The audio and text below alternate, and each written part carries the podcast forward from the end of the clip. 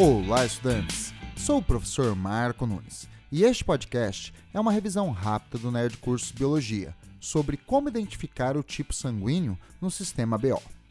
Quando perdemos sangue em uma hemorragia, uma transfusão sanguínea pode ser necessária, mas precisamos receber um sangue compatível quanto ao sistema BO, a fim de não estimular a aglutinação de hemácias nos vasos sanguíneos, algo parecido com uma coagulação que pode prejudicar o fluxo sanguíneo, causando complicações que podem provocar a morte de quem recebe o sangue inapropriado.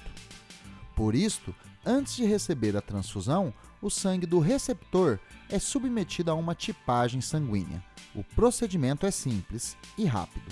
Consiste de retirar uma pequena amostra de sangue e dividi-lo em duas gotas. Em uma é colocado um soro com antígenos anti-A na outra, o soro com antígeno anti-B. Se somente a gota exposta ao soro com antígeno anti-A aglutinar, o sangue é do tipo A. Se apenas a gota exposta ao soro do antígeno anti-B aglutinar, o sangue é do tipo B. Se ambas aglutinarem, o sangue é do tipo AB. E se nenhum aglutinar, é do tipo O. O mesmo procedimento é feito com o sangue que será doado. Bom, é isto aí. Continue firme nas revisões do Nerd Curso Biologia e bom estudo!